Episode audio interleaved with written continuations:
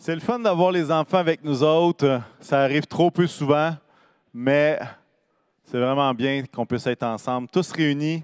Et puis, euh, j'ai une histoire pour vous qui va introduire notre message. C'est une histoire que j'ai l'habitude de compter quand je célèbre des mariages, mais, je vous la compte, puis vous verrez. C'est l'histoire d'un jeune homme qui est sur le point de se marier. Alors son père l'appelle et dit Je viens de voir. Alors le garçon est comme un peu Qu'est-ce qui se passe? Fait que le père arrive chez lui, chez ce jeune homme-là, il regarde son fils et dit Demande-moi pardon. Le fils il dit Ouais, t'as peu là. Pourquoi je te demanderais pardon? Le père le regarde dans les yeux et dit Demande-moi pardon. C'est ça, là, que j'ai fait de coudon, là. Le père continue, il dit Demande-moi pardon. Là, le fils, c'est comme, il comprend pas trop. Il dit là, ah, Ben, père, je te demande pardon. Fait que là, le père, il dit Yes Enfin, mon fils, tu es maintenant prêt pour le mariage. Maintenant, tu vas, tu vas devoir t'excuser sans savoir pourquoi tu demandes pardon pour le restant de ta vie. Bon, bon, bon. Il y en a qui la trouvent pas drôle. Je comprends, je comprends que vous la trouviez pas drôle. Moi, je la trouve drôle, en tout cas. Ce matin, je ne veux pas parler du pardon, mais je veux parler de l'étape après le pardon. J'en ai parlé un petit peu pendant la communion. Je veux parler de la réconciliation. La réconciliation. Et euh, j'aimerais que vous puissiez imaginer avec moi la dernière fois que vous avez vécu une réconciliation avec quelqu'un dans votre entourage. Une réconciliation, c'est un rétablissement de la relation. Là, vous êtes en train de chercher dans le disque dur. Il y en a qui sont à vacances, ça prend plus de temps, c'est bon. Pas de problème, on n'est pas pressé. Comment vous vous êtes senti lorsque vous avez vécu une réconciliation avec quelqu'un autour de vous?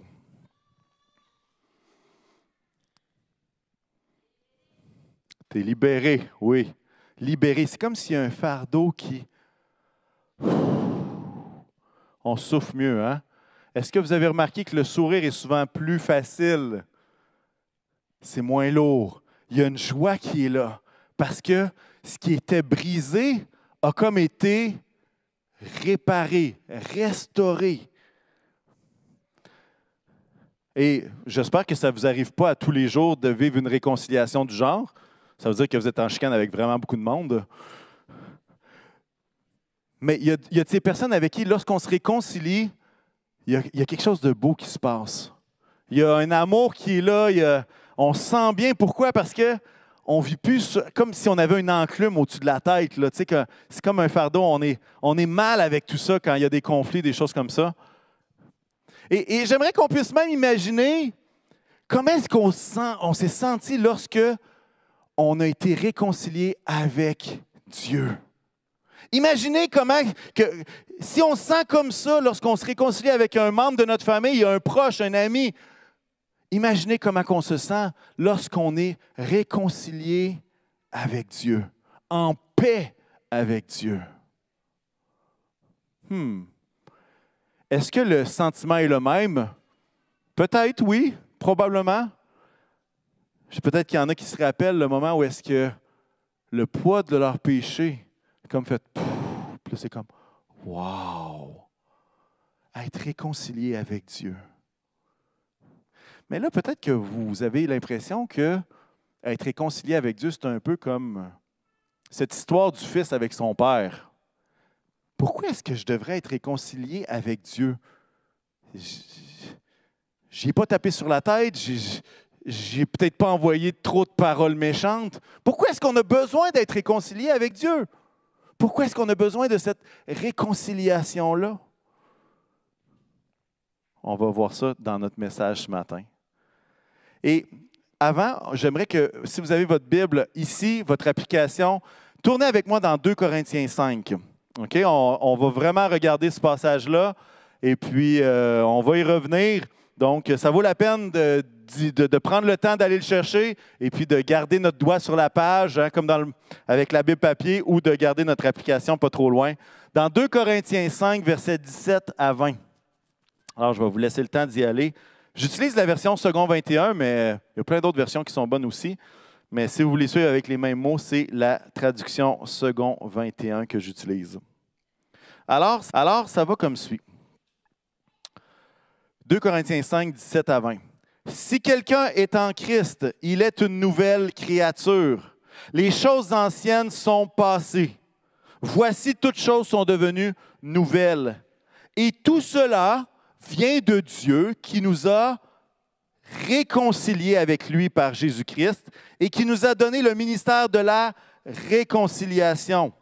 En effet, Dieu était en Christ, il réconciliait le monde avec lui-même en ne chargeant pas les hommes de leurs fautes. Et il a mis en nous la parole de la réconciliation.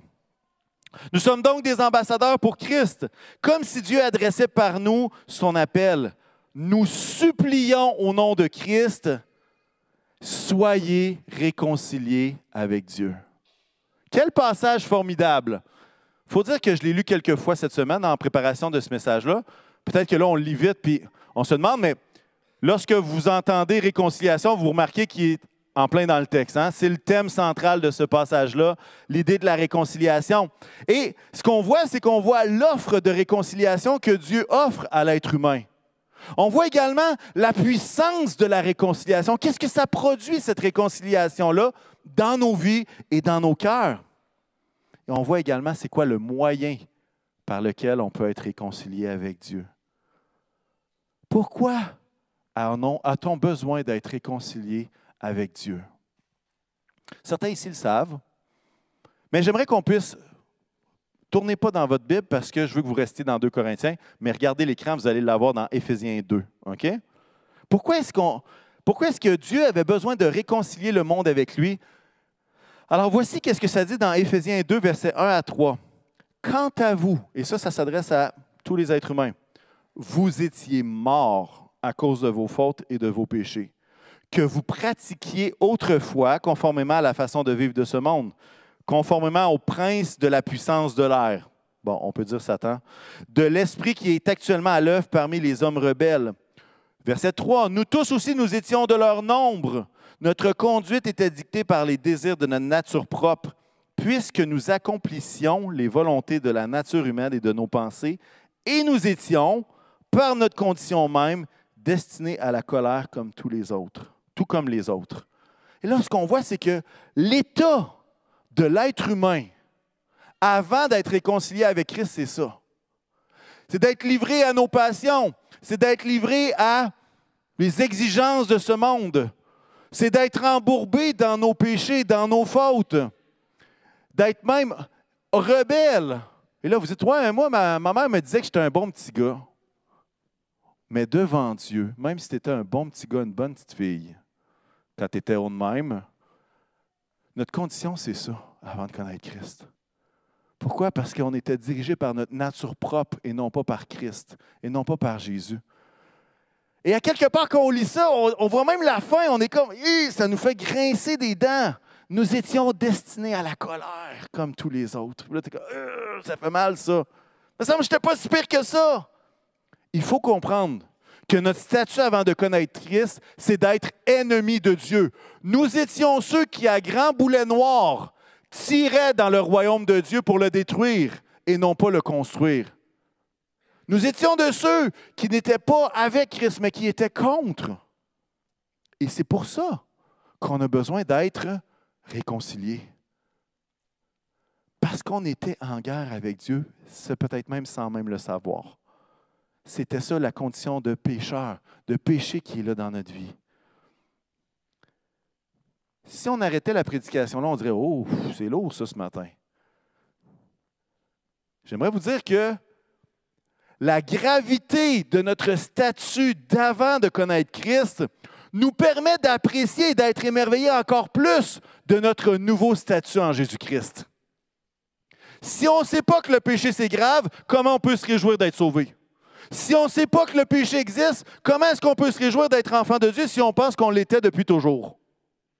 Mais si on connaît notre condition réelle avant, on est capable de voir ce que Jésus a fait et de dire Oh, tu n'es pas mort sur la croix pour des bons petits gars et des bonnes petites filles. Tu es mort sur la croix pour des gens qui étaient tes, tes propres ennemis. Tu es mort, Christ est mort sur la croix pour ceux qui détruisaient leur royaume. Et là, on fait comme Oh, attends un peu, là. C'est pas la même chose. Roméo, là, il ne se sacrifie pas pour son pire ennemi, hein? Il se sacrifie pour Juliette, la princesse de son cœur. Vous comprenez? Mais notre statut avant de connaître Christ, c'était d'être éloigné, d'être ennemi. Et c'est là toute la beauté de la réconciliation. Probablement que ce jeune homme qui allait se marier n'a peut-être pas vécu une réconciliation aussi, euh, euh, comment je dirais ça, exaltante, parce qu'il ne savait pas ce qu'il avait fait. Mais lorsque nous savons qui nous étions et qu'on se rend compte que nous sommes réconciliés avec Dieu, ouf, ça change complètement notre relation. Parce que la réconciliation, qu'est-ce que ça fait? Puis là, on y va d'un niveau amical avec quelqu'un d'autre ou quelqu'un de la famille. Qu'est-ce que ça fait lorsqu'on se réconcilie avec quelqu'un? Ça change la relation, ça change notre vie. C'est pas compliqué, ça change tout. Ça change vraiment la relation, la perception, la façon de parler. Ça change tout. Et de la même façon, lorsque nous sommes réconciliés avec Christ, ça change complètement, ça change notre statut. Hein? Qu'est-ce que ça dit dans le passage de 2 Corinthiens? On peut, euh, de euh, switcher à l'autre. Euh, qu'est-ce que ça dit? Ça veut dire si quelqu'un est en Jésus-Christ, il est une nouvelle créature. Toutes les choses anciennes sont passées. Voici toutes choses est nouveau. Et tout cela vient de Dieu qui nous a réconciliés. La puissance de transformation de la réconciliation avec Jésus. Le texte va même dire que toutes choses anciennes sont passées, maintenant toutes choses sont nouvelles. Nous sommes une nouvelle créature. Pourquoi? Parce que cette réconciliation-là, elle change tout. D'ennemi, je suis un ami de Dieu. D'éloigné, je suis proche. D'indigne de Dieu, je suis invité à sa table. De profanateur, je deviens adorateur. De dominé par le péché, je deviens victorieux sur le péché. D'endetter envers Christ, je deviens co-héritier avec Jésus-Christ.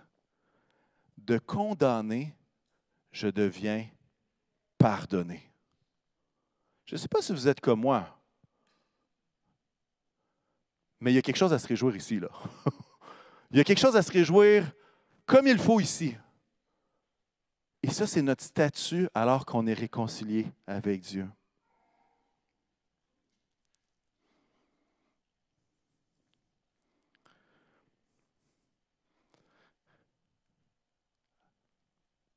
Réconcilié.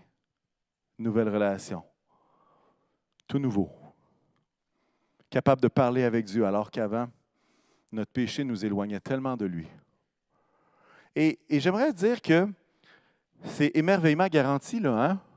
Émerveillement garanti. Vous savez pourquoi? Dans une réconciliation normale avec un ami, qu'est-ce qui se passe? Il y en a un des deux qui ose faire le premier pas. Et théoriquement, c'est souvent la personne qui a offensé l'autre qui va faire le pas pour réconcilier et réparer les pots cassés. Vous êtes avec moi là-dessus? Qu'est-ce qui se passe avec cette réconciliation avec Jésus-Christ? C'est que c'est lui qui initie la réconciliation. Imaginez, il n'a rien fait de mal. Jésus est parfait.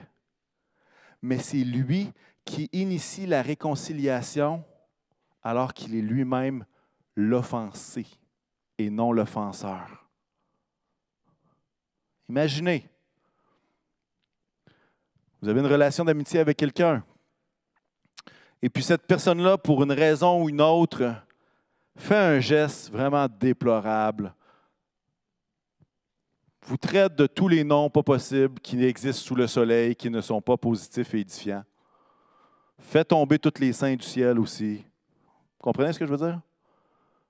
Une vraie, un, pétage de coche A à Z, comme on dit en québécois. Si vous ne comprenez pas, pensez à des choses méchantes pendant dix minutes, toutes les choses les plus méchantes qu'elle vous dit. Et là, comment vous sentez, vous? Vous êtes attaqué, hein? Vous êtes comme, mais qu'est-ce que j'ai fait pour mériter ça? J'ai rien fait. Et effectivement, dans les faits, vous n'aviez rien fait. Imaginez que vous êtes là après six mois et que, alors que l'autre personne semble ne pas s'en soucier, c'est vous qui faites tous les premiers pas pour réconcilier cette relation-là.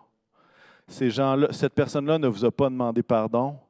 Cette personne-là ne semble peut-être même pas avoir de remords, mais c'est vous qui initiez le contact parce que vous, voulez vraiment restaurer cette, relation-là. Je ne sais pas pour vous, mais moi, ça sonne faux dans ma tête. Y a-t-il juste moi qui ça sonne faux? Ben, Christ est dans une situation pareille. Il n'a pas attendu qu'on lui demande pardon avant de venir mourir sur la croix. Il a initié le mouvement lui-même. Il l'a fait lui-même, alors qu'il n'avait pas péché rien. Et ça, on peut juste dire merci Seigneur, parce que s'il fallait qu'il attende notre repentance pour aller sur la croix, croyez-moi, chers amis, il ne serait jamais venu. Il ne serait jamais venu. Il a décidé de venir. L'offensé qui initie unilatéralement. Et ça me fait, et, ça me fait rejoindre un peu ce que, ce que Marianne disait tout à l'heure. Son amour est tellement plus grand que ce qu'on peut imaginer. Son amour est tellement plus grand que ce qu'on peut comprendre. Et j'aimerais vous partager, sans nécessairement le lire dans le texte biblique, mais cette histoire du Fils prodigue. Cette histoire de la parabole du Fils prodigue. Et c'est l'histoire justement d'un fils qui habite sur le domaine de son père. Et ce fils-là, un jour, décide d'aller cogner à la porte de son père puis de lui dire la chose suivante Donne-moi mon héritage tout de suite. Là, vous dites, c'est bien bizarre ça, personne ne fait ça. Bien, à cette époque-là, vous savez qu'est-ce que ça voulait dire? Ça voulait dire Je souhaite ardemment que tu sois mort, mais comme tu ne l'es pas encore, j'aimerais avoir l'héritage tout de suite et partir avec. Je lisais même euh, l'histoire d'un, d'un homme en Iran que son fils a fait quelque chose de, similaire à ça. Et, la personne écrivait à partir de ce jour-là, mon fils est mort à mes yeux. C'est comme c'est la pire insulte. C'est comme de dire Je t'aime tellement que je veux que tu sois mort, puis je veux, juste avoir ton argent. Insulte sur la famille, déshonneur complet. Le père décide d'y donner. Quelle, quelle histoire. Donne une partie de l'héritage. Et ce jeune fils-là avait probablement pas planifié son coup très très longtemps. Parti, a été faire la fête, a dépensé cet argent-là avec des prostituées, avec toutes sortes de choses, party, tout le kit. Jusqu'au jour où, quand on ne travaille pas et qu'on dépense, vous savez ce qui se passe? À un moment donné, le compte vient à zéro. Et que là, finalement, l'argent est venu à manquer. Il ne restait plus un sou. Et il s'est mis il a fallu qu'il se trouve une job, mais personne ne voulait l'engager. Alors, il s'est trouvé une job pour nourrir les cochons. Là, ceux qui étaient au camp, imaginez la scène. Hum, du bacon. Quel job de rêve, travailler pour cultiver le bacon? J'entends un Amen, je suis encouragé.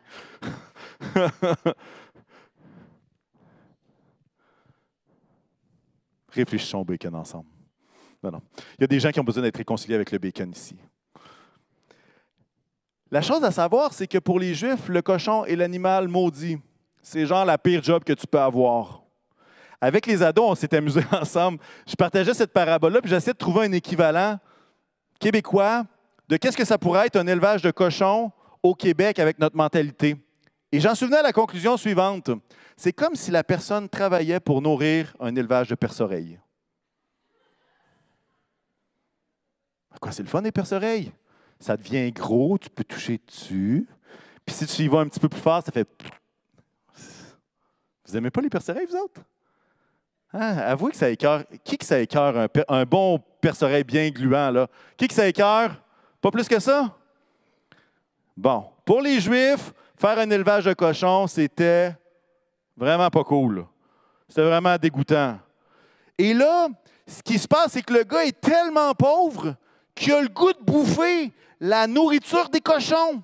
Il en est rendu à aspirer à manger la nourriture du cochon.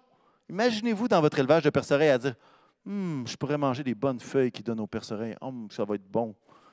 Imaginez comment le gars était plutôt désespéré. Là, dites pas ça à Pasteur Paul que la parabole, qu'il y a des perce-oreilles dans la Bible, il ne vous croira pas, OK? C'est une image. Hein? Mais le point, c'est de dire que le gars était rendu à ce niveau-là. On parle d'un niveau en dessous du sol. Hein? Il volait pas haut. Et puis là, quand il se met à désirer la nourriture du cochon, tout d'un coup, il y a un éclair de génie. Il se dit, mais qu'est-ce que je fais ici? Et si j'allais dans la maison de mon père, à la limite, je pourrais être un esclave, à la limite, je pourrais travailler pour lui. Puis à quelque part, même si je ne suis plus son fils, je vais toujours être bien mieux que dans un élevage de perce-oreilles. Fait que le jeune homme, il réfléchit un petit peu. Ça lui a pris du temps avant de réfléchir. Hein? Des fois, ça nous prend du temps avant d'allumer.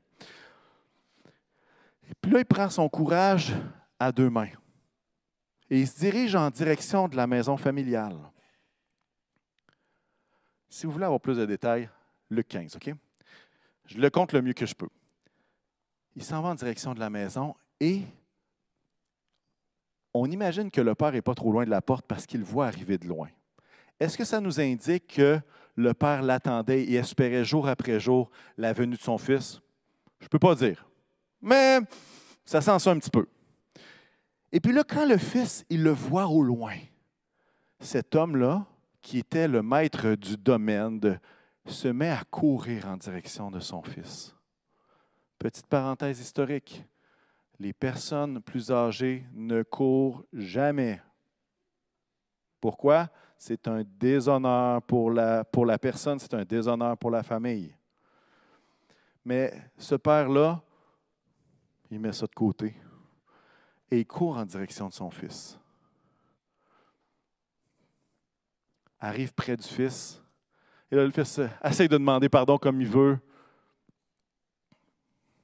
Le père le serre dans ses bras, lui remet une bague à son doigt, qui signifie quoi? Qui n'est pas un esclave, qui n'est pas un, un, serviteur, mais qui est un fils et qui retrouve sa place de fils. Il tue le veau gras. Semblerait-il que du bacon de veau gras, c'est super bon aussi.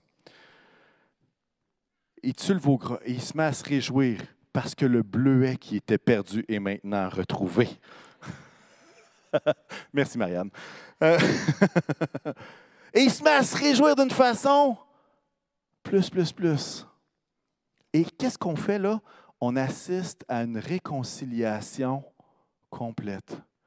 Il retrouve son statut de fils. Mais la question que je me pose présentement quand j'analyse et que je médite sur cette histoire-là,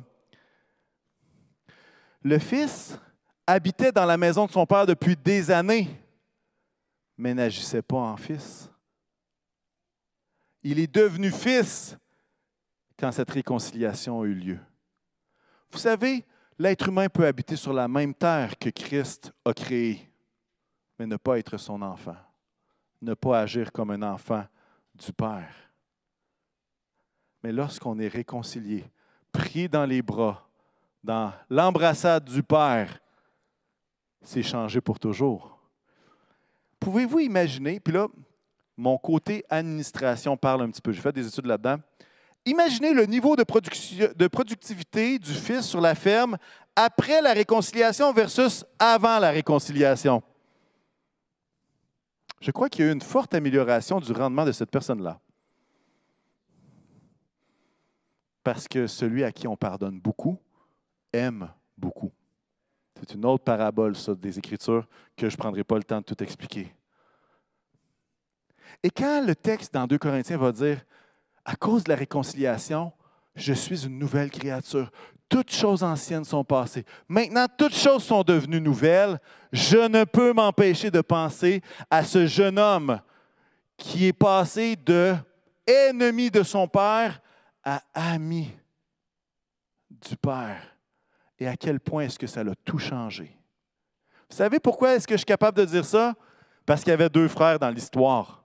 Il y avait ce jeune fils-là et il y avait le fils, là, un autre fils, qui lui, quand il voit qu'ils sont en train de produire du bacon pour se réjouir, il est jaloux. Il dit, voyons donc, ça n'a pas de bon sens, il a tout dépensé ton argent, il a fait le fou, il a tout dilapider ce que tu avais gagné, puis moi, tu ne me donnes pas ces privilèges-là, puis moi, c'est pas juste, puis ci, puis ça, puis... Il se pourrait que d'habiter sur le même domaine que le Père ne signifie pas d'avoir une relation d'amitié avec son Père. Comprenez ce que je veux dire? Et c'est pour ça que chaque être humain a besoin d'être réconcilié avec Dieu. Et cette réconciliation est tellement puissante que nous devenons des ambassadeurs. Nous devenons des ambassadeurs de Christ. Et on peut retourner encore à 2 Corinthiens 5, s'il te plaît. On devient des ambassadeurs. Imaginez, hein? Fait l'image du Fils prodigue après cette réconciliation-là, à quel point est-ce qu'il est devenu un ambassadeur de son Père. Imaginez le Fils, après réconciliation, qui travaille avec les gens de la place, puis là, il y en a deux, trois qui se mettent à chialer. Hey, là, notre boss, là, il n'y a pas d'allure, si, ça. Est-ce que vous pouvez imaginer le Fils en allant voir, hey, non, non, non, c'est parce que vous ne comprenez pas, là. Je pense qu'il n'y a pas une personne plus aimante. Je pense qu'il n'y a pas une personne avec plus de compassion. Je pense qu'il n'y a pas une personne avec plus de bonté que cet homme que vous servez. Et c'est cette image-là qu'on peut voir dans 2 Corinthiens 5, quand il va dire, hein, nous sommes, il a mis en nous la parole de la réconciliation, nous sommes donc des ambassadeurs pour Christ. Cette réconciliation est tellement puissante qu'on devient des ambassadeurs par la suite. Dans le texte, il faut comprendre que l'apôtre Paul est en train un peu de défendre son ministère. Donc, il est en train de dire que lui et les gens avec qui il partage l'Évangile sont des gens que Dieu leur a donné la parole de réconciliation et que Dieu leur a donné le mandat de supplier au nom de Christ, soyez réconciliés avec Dieu. Il y a un contexte dans ce passage-là. Mais lorsqu'on lit le Nouveau Testament, on se rend compte que nous sommes appelés à être le sel de la terre, lumière. Hein? On est appelés à être nous-mêmes des ambassadeurs pour Christ. Et, et, pour comprendre le rôle des ambassadeurs, je vous suggère une petite capsule historique. Euh, dans le temps où est-ce que ce texte-là a été écrit, l'Empire romain avait deux types de provinces. Il y avait les provinces sénatoriales et les provinces impériales. Les provinces sénatoriales, c'est des provinces qui avaient été conquises et qui se tenaient dans la paix et la soumission avec Rome. Les provinces impériales, c'était des provinces qui avaient été conquises par Rome, mais qui étaient en proie à la rébellion, dans le sens qu'ils étaient encore, ils n'étaient pas complètement soumis. Et il y avait des risques de rébellion envers l'Empire romain. Et l'Empire romain, qu'est-ce qu'il faisait? Ils envoyaient des ambassadeurs dans les provinces impériale, celle qui n'était pas encore dans une pleine soumission, pour promouvoir le message de la paix, pour promouvoir le message de l'empereur, de l'empereur romain. Et à quelque part, quand on, quand on y pense, ces ambassadeurs-là n'étaient pas là pour négocier, ils n'étaient pas là pour ajouter des clauses au contrat, ils étaient là uniquement pour promouvoir la paix. on applique ça à nous aujourd'hui. À cause de la réconciliation avec Christ, on est maintenant des ambassadeurs. Est-ce qu'on est là pour négocier les termes avec les gens? Est-ce qu'on est là pour défendre Dieu? Non. On n'est pas là pour ajouter quoi que ce soit.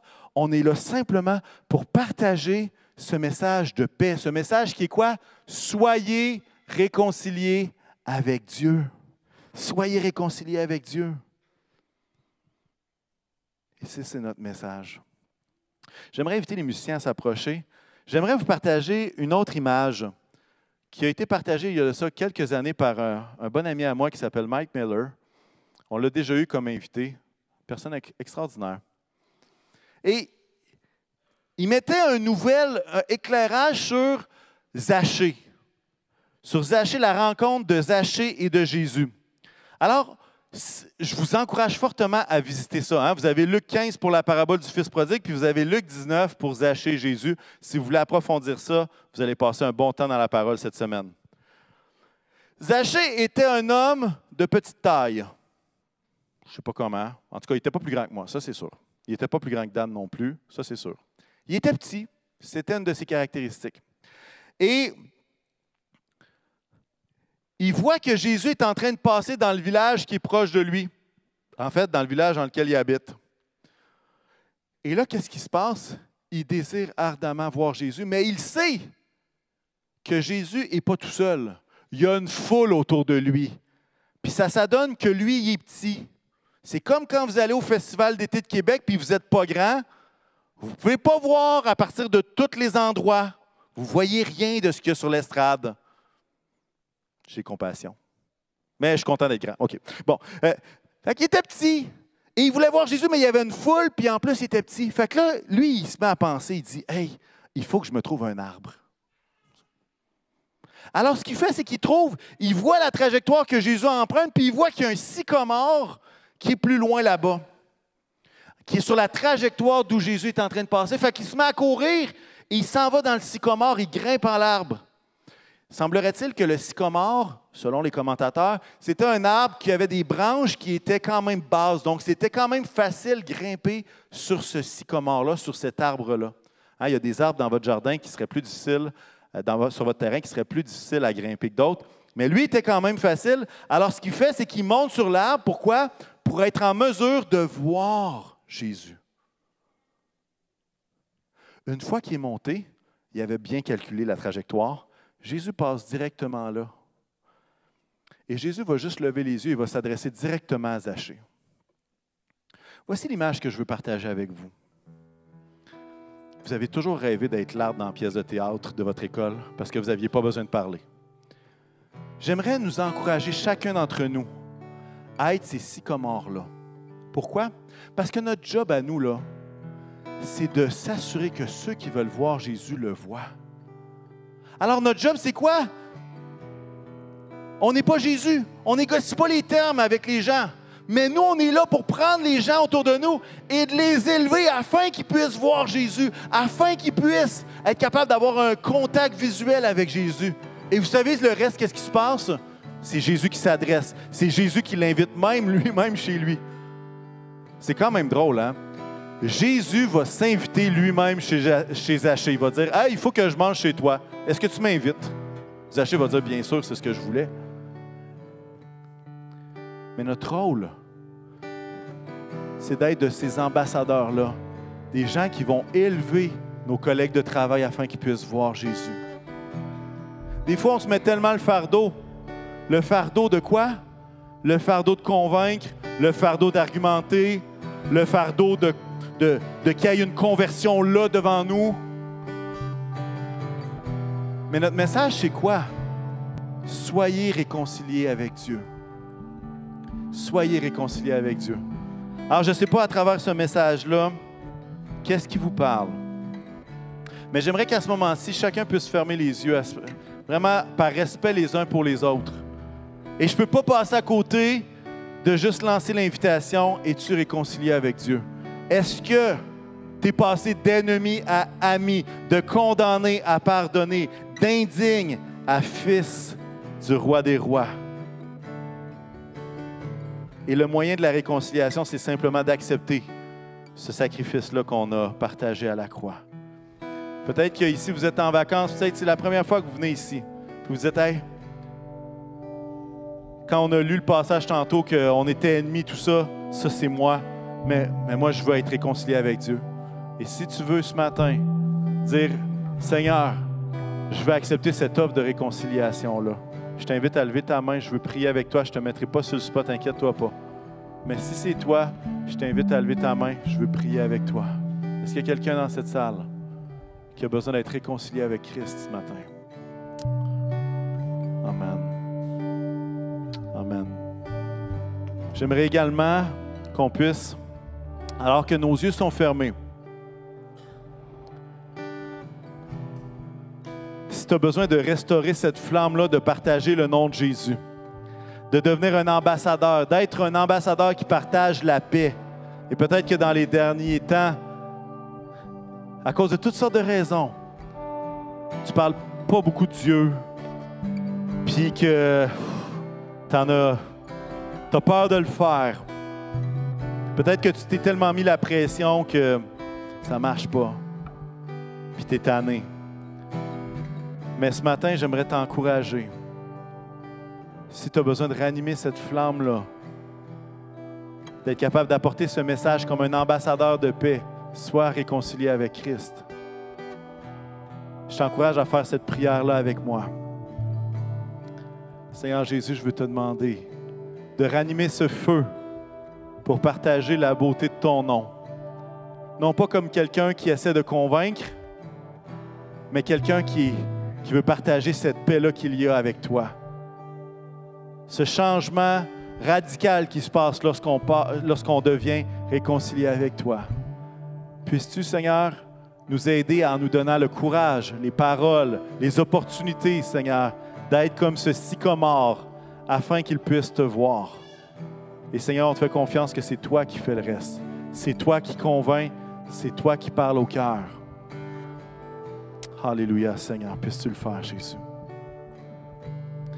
Et peut-être que lorsqu'on a parlé d'être réconciliés les uns avec les autres, peut-être qu'il y a quelqu'un dans ton entourage où tu es vraiment dans, dans un froid.